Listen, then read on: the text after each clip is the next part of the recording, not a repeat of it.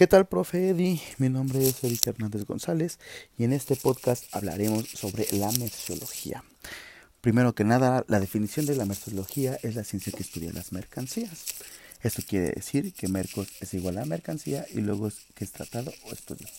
La merciología estudia a las mercancías desde un punto de vista intrínseco. Intrínseco quiere decir que son sobre sus mismas características propias. Como bien ya había dicho, la merciología es la ciencia que estudia la naturaleza u origen, composición o función de todas las cosas, muebles susceptibles de uso comercial o no comercial, conforme a esta y a su clasificación arancelaria, encargándose también del conocimiento de las impurezas y falsificaciones, de los métodos para reconocerlas y también para la disciplina que esto conlleva a las características de dichas mercancías, ya sea por su origen animal, vegetal, mineral, por función, de acuerdo a un sistema armonizado de designación y condición de mercancías. En la disciplina que estudian las mercancías, atendiendo al método de obtención o a su estructura de proceso de elaboración, así como su función o diseño.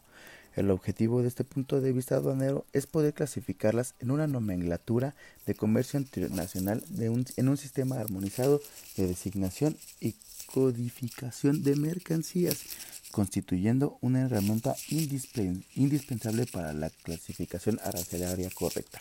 En México, la clasificación arancelaria está de acuerdo a la TIGE, que es la tarifa de impuestos general a la exportación y exportación, y a la LIGE, que es la ley de impuestos generales de importación y exportación. Dichas leyes fueron promulgadas por el presidente Felipe Calderón en el año 2002, que rige a los impuestos que esto conlleva. También podemos ver que, dichas, este, que dicha merciología tenemos que definir muy bien las mercancías. Esto en tres preguntas muy esenciales. ¿Qué es? ¿De qué está hecha? ¿Y para qué sirve? Si nosotros tenemos muy bien presentes estas tres preguntas dentro de la merciología, podemos clasificar cualquier tipo de cosas. Teniendo esto en cuenta, definamos qué es la mercancía. La mercancía como tal, desde el punto de vista del comercio internacional y para sus efectos de clasificación arancelaria, es todo aquel bien o producto que satisfaga las siguientes condiciones. Número uno, que sea comercializable. Número dos, que sea transportable y número tres, que sea tangible, que puedas tocarlo, que lo puedas sentir, que lo puedas ver.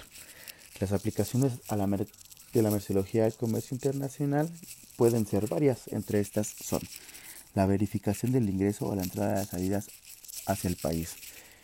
Para que la mercancía declarada en una importación o exportación sea verificada con el fin de vigilar y fiscalizar, así como el cumplimiento de las normas vigentes, ya sea de las NOMS, de cualquier impuesto y demás. Número 2. Para la verificación del cumplimiento de las normas de origen. Como bien ya lo había dicho, las normas de origen y las normas son cosas muy diferentes, ya que las normas de origen son las disposiciones específicas que se aplican para determinar el origen de las mercancías y el servicio de los productos en un determinado territorio aduanero, es decir, en el extranjero, que de acuerdo con los principios y las normas jurídicas establecidas en una legislación nacional y convenios internacionales podrían ser presenciales y no presenciales mediante fichas técnicas. También podemos ver que la verificación del valor de las aduanas, el estudio y el conocimiento de una mercancía, de una mercancía facilita la aplicación del acuerdo del valor y correspondiente a los medios del valor que ahí vienen varios puntos, que es el valor de transacción, mercancías idénticas, mercancías similares, procedimiento deductivo, procedimiento reconstructivo y el último recurso.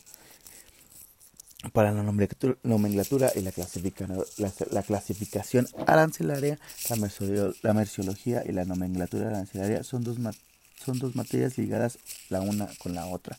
No se puede clasificar una mercancía sin antes no conocerla y por lo tanto no estudiarla. Nomenclatura arancelaria. Es la nomenclatura descriptiva ordenada y metódica de las mercancías, según reglas o criterios preestablecidos que pueden un acuerdo del sistema de clasificación.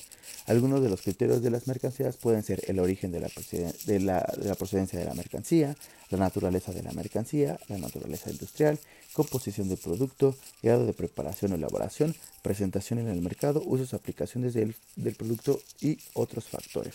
Un ejemplo de esto, y como lo hemos estado viendo en clase, es saber identificar la mercancía mediante las fichas técnicas que mandan nuestros proveedores para que nosotros podamos ver qué es lo que, lo que es lo que vamos a traer al, al territorio. Y como bien también nos había dicho debemos de pensar dejar de pensar como en como mexicanos y ver más allá, por ejemplo, como en los, ejemplos que nos ha dado en clase, el calzado deportivo como tenis, eh, el ordenador o la computadora como es como el proyector de, sistemas, no sé, un teléfono celular, igual nosotros no lo conocemos como teléfono celular y puede ser este móvil.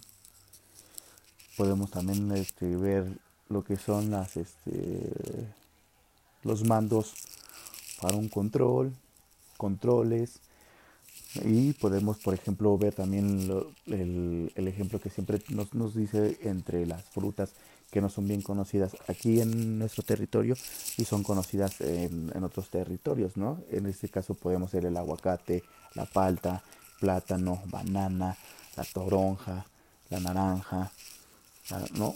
Son esos algunos ejemplos, profe.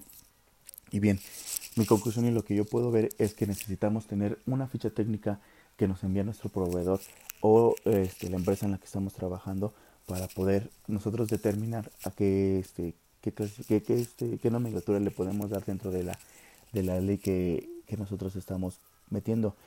Dentro de lo que cabe si tiene este, si está libre de impuestos, si, se, si está exenta o no está exenta. Eso ya lo determinará este, al momento que nosotros busquemos la fracción a la que nosotros estemos este, acercándonos para ver si es posible y que se encuentre dentro de nuestra, de nuestra tarifa. Bien, profe, por mi parte eso es todo y que esté muy bien.